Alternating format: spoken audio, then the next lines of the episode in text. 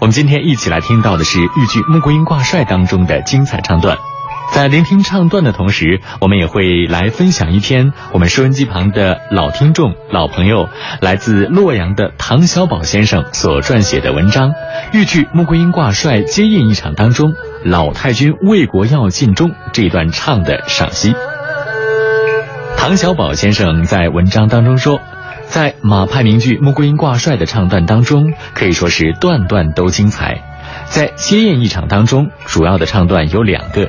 一个是未开言来心如焚，尊生祖母老太君；另外一段就是紧接着的老太君为国要尽忠，他命我挂帅去征东了。今天我们一起来欣赏的就是其中第二个唱段。在前面的教场比武夺帅印一场当中，写佘太君让孙辈杨文广、杨金花兄妹汴京探视，文广兄妹在教场上杀了兵部王强的儿子王伦。老寇准从中使劲儿，非但不责怪他们，反而是宋王把帅印交给了杨家。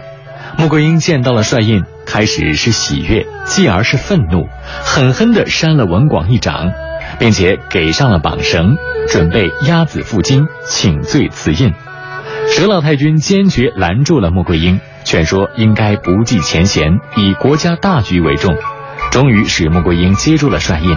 此时，他内心的矛盾与纠结得到了缓解，思想得到了极大的升华。国难当头，挂帅平反，绝不能再犹豫，从而振发出为国出征的凌云壮志。